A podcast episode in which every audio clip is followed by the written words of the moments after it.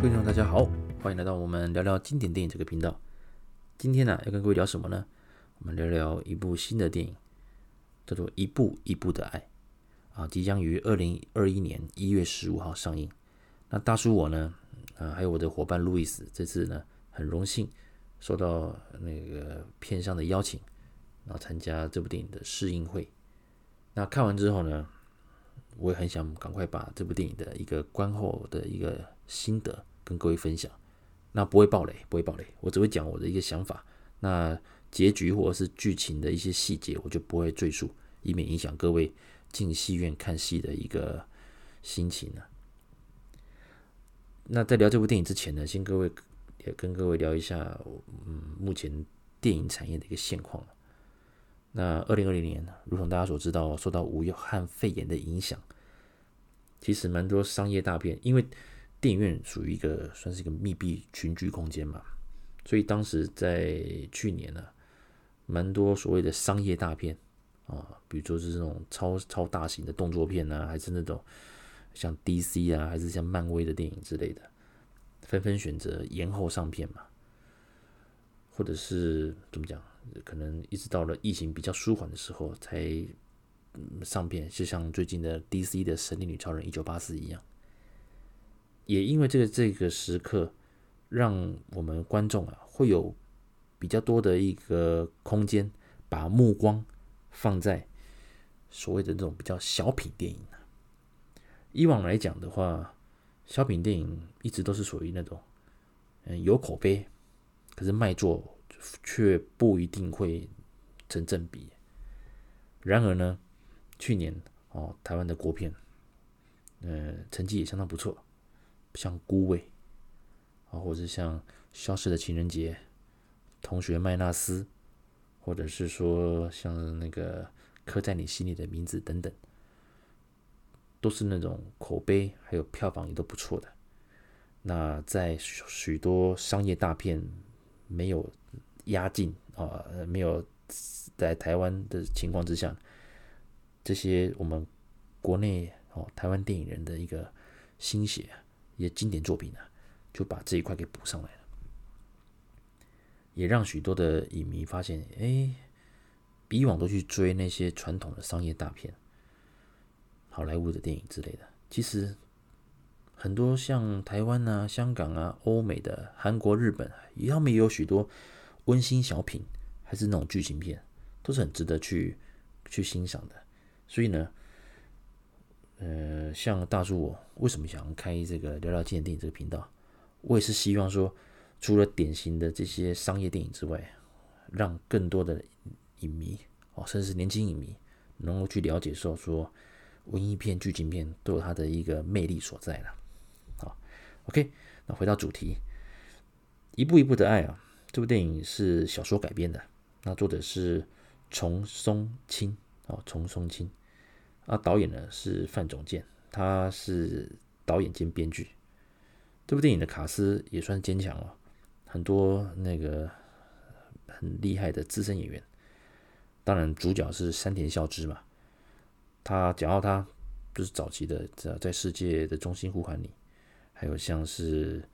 那个电车男。哈哈。还有像是那个，呃，如果有看 Netflix 的一个那个剧那个影集的话，《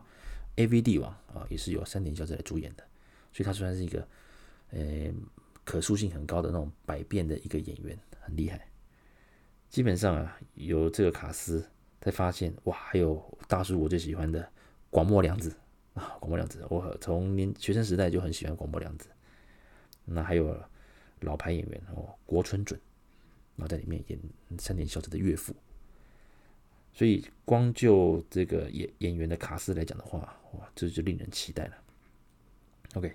这部电影呢，它是讲一个单亲呃单亲家庭的故事，那是爸爸以爸爸为主轴，这比较少见呐。那以往都是可能单亲的妈妈的这种剧情会比较多了，不管是台湾还是像韩国之类的，日本日本也是。那这次是用单亲爸爸的一个状况来描写啊，算是比较少见的。OK，这部电影呢，一开始它的整个的一个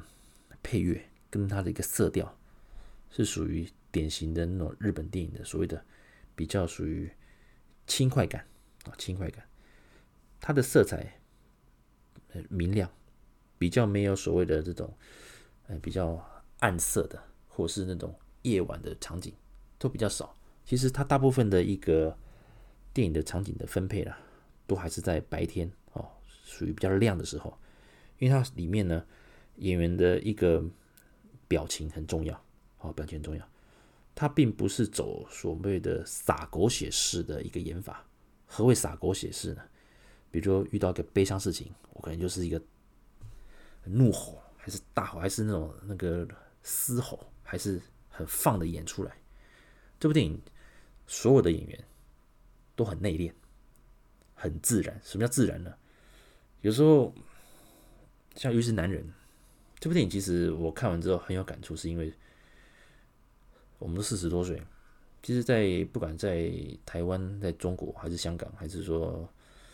日本啊，基本上亚洲不不止华人啊，亚洲社会里面，男人一直会背负着所谓的社会上的期待。所以呢，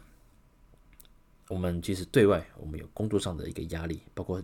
如果是当公司的上班族，你有升迁压力。如果你创业，你开公司，你有所谓的社会的那种责任，你现在当老板了，你就有什么样的什么样的一个表现。到家里呢，其实传统来讲的话，母亲的角色会比较认为说，呃，女人主内，男人主外嘛，所以家里的一切由妈妈来打点。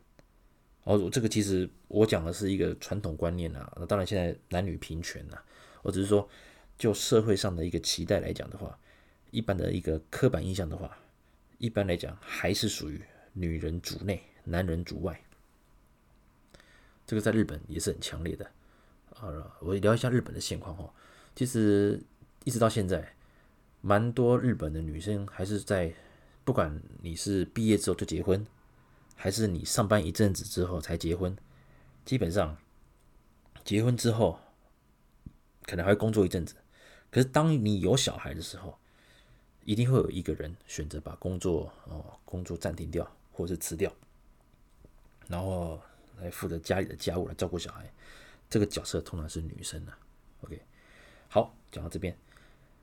基本上啊，一开始这个片子一开始当然就有直接带到和破题，就是说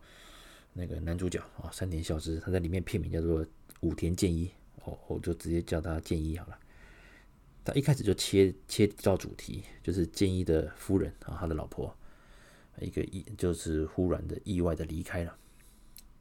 离开之后呢，其实周边的人呢、啊，因为他们的小孩子，他留下了一个女小女儿嘛，那才一岁多，一岁多，大家都认为说，包括他的岳父岳母，还有他的小舅子，都认为说啊，不然你的女儿就过继给我们好了。还是说我来帮你带，因为他们也想到了，你二十多岁的一个青一个年纪了，以男生来讲，你再婚的机会还是怎么样？这种，呃，可能续弦嘛，再娶一个的这种机会很大啦。他们也希望他不要有后顾之忧，能够放心的去过自己的生活。可是呢，主角他一直有一个建议了，他一直自己有一个责任感。所以他决定独自的来抚养，OK，然后之后呢，我们就他这边是有这种用章节的这种第一章、第二章、第三章这种章节式的这种片段来带入他们这十年的生活，等于这部电影，换句话说，他等于是记录了健一他跟他女儿还有他的岳父岳母他们这一家人，然后这一个家族这十年多了这十年的一个生活记录。讲到这边。有，我还蛮佩服导演的功力，因为他利用很多很多的一个场景，包括那那健一跟他女儿每天上学会走过的一个路桥，那火车会经过，他用这个场景，每这个重要的成长时光到的时候，他们就会从这个场景，就是会过那个桥嘛，路桥，然后火车会经过。用这个来刻画说啊，小孩也长大了，啊，爸爸也老了，那家里又有更多的挑战，包括人生的各个阶段，还有这种来做一个隐喻，你发现整个的结构啊，整个的结构会反觉得非常的工整，只要出现这个场景，你就知道说啊，接下来导演又要说什么故事了。所以我觉得这种的一个手法会让观众很期待啊，可能我可能看了二十几分钟啊，这一章过了啊，下一章哎又来了，看到这个桥哇，又有下个阶段了。OK，这部电影其实我在看之前呢，我已经知道说嗯应该会蛮催泪的啊，坦白讲，所以我也带着手手帕。那看到中段的时候，其实我刚说过嘛，这部电影其实蛮典型的这种温馨小品，而且没有坏人。什么叫没有坏人呢？因为其实主角他在儿子建议他决定独立抚养这个女儿的时候，他本来是一个在公司很受重视而且前途大好的一个业务的营业人员嘛，要 A U A U 哦，讲日文 A U 这是营业，那就是我们中文的业务人员。那后来因为这样子，他可能他就转调做了总务，总务的话，总务的工作可能就比较固定。啊，比较也不会有什么太多的出差机、出差的一个一个一个一个机会，所以他可以，而且公司也同意他能够弹性上下班，所以他可以在呃送小孩上学之后再赶去上班，然后在小孩放学的时候再赶去接小孩，这样子。那他毕竟还是男生呢、啊，其实哦，在很多小细节来讲，他女儿虽然说才上幼稚园是两岁左右的时候。很多细微的一些表现，包括一个很单纯的拥抱，因为爸爸真的很忙，他很难说面面俱到，或者是说一个怎么讲，可能抱得很敷衍啊。其实讲到这边，我自己也很心虚了。我之前在上班的时候，哦，也是很忙，回到家有时候女儿会冲过来想跟我抱抱玩玩，那我有时候是蛮敷衍的。敷衍第一个是说，因为可能刚回到家，我衣服还没有换。啊，觉得可能蛮脏的，有带一些，怕身上有些细菌。第二是说，虽然下班了，可是脑袋，因为我是当业务嘛，脑袋还是想很多工作的事情。那时候只想说，赶快吃个饭，赶快洗澡，赶快去处理我可能白天因为出差或开会而没看到的一些信件、mail 之类的。所以看到这边之后，其实我还蛮 怎么讲，蛮感慨，因为就是因为。他的这个小细节没有顾到，他女儿其实，在幼稚园的一些表现，幼儿园的一些表现，慢慢慢慢有些微妙的不同。特别是他的女儿，其实可能天生就有些好胜心，再加上母亲走得早，在缺乏这个女性的这个母爱的一个情况之下，他可能他很早就很很独立成熟。这部电影呢，这个小孩子他分三个阶段，有三个小演员来诠释。每个小演员其实哇，都演得非常好，都很可爱，那表现也很棒。那相信他们未来也都是可能会继续在呃以童星的身份继续活跃于演艺圈、电影圈。那这段时间呢，父女一起成长。那当然，这部电影我刚讲到，支撑他最重要的力量是谁呢？就是他的岳父，还有他的岳母。另外戏份比较少，不过也是很关键的，就是他的妻子的他的大舅子嘛，妻妻子的哥哥，还有他的嫂子。那这部电影，他把家族的一个凝聚力，也有把他这羁绊啊，也有刻画的很完整。可是呢，这个羁绊似乎又对于主角建一是一种压力。虽然周边的人也很鼓励他。呃，这么多年了，要不要找一个伴呢？还年轻嘛，或者是找一个伴来照顾，一起照顾女儿嘛？那你也可以放心的去放手去冲你的事业。所以呢，他还是会有一些相亲的机会，可是他内心呢，一一直有个坎，他总觉得对自己的老婆哦，自己的那个已经过世的老婆，他都有一些。责任，甚至他也会顾到女儿的一个感受，所以他没办法去敞开心胸去找、去追寻或是接纳所谓的第二段感情。对，那讲到这边呢，在整个的一个成长来讲的话，让人印象深刻就是他跟女儿的互动嘛。女儿虽然很早就独立，那后来长大之后，别人知道那个那个什么呃小孩子啊，鬼灵精，所以有时候也会讲话，会吐槽那他爸爸。啊，这边就是一个蛮好笑的一些桥段，大家可以在片中可以看到，蛮好玩的。那之后呢，因为有一些插曲，让他发现其实他女儿虽然外表看起来很坚强，那他的好胜心，他天生的好胜心使然，所以呢，他决定他还是要继续的怎么讲，陪着他。因为中间呢，他的之前的老板一直希望他转到业务单位嘛，营营业单位帮他去冲。可是他一直想到女儿的事情，所以他没办法可答应他转到所谓的那种业务更繁重的那些单位。那后来啊，在大家的一个鼓励之下，他虽然没有想过再婚，可是呢，在小孩已经念到高年级的时候，那个小学四五年级的时候，他决定哎，你稳定了嘛，小孩子也可以自己，比如说去上学、放学之类的，所以他决定。换到了一个单位，啊当然就忙起来了。那同部门呢，他认识就是广末凉子这个角色。那广末凉子自己本身也是啊，那个老公过世嘛，所以她自己是一个呃寡妇嘛。那两个人其实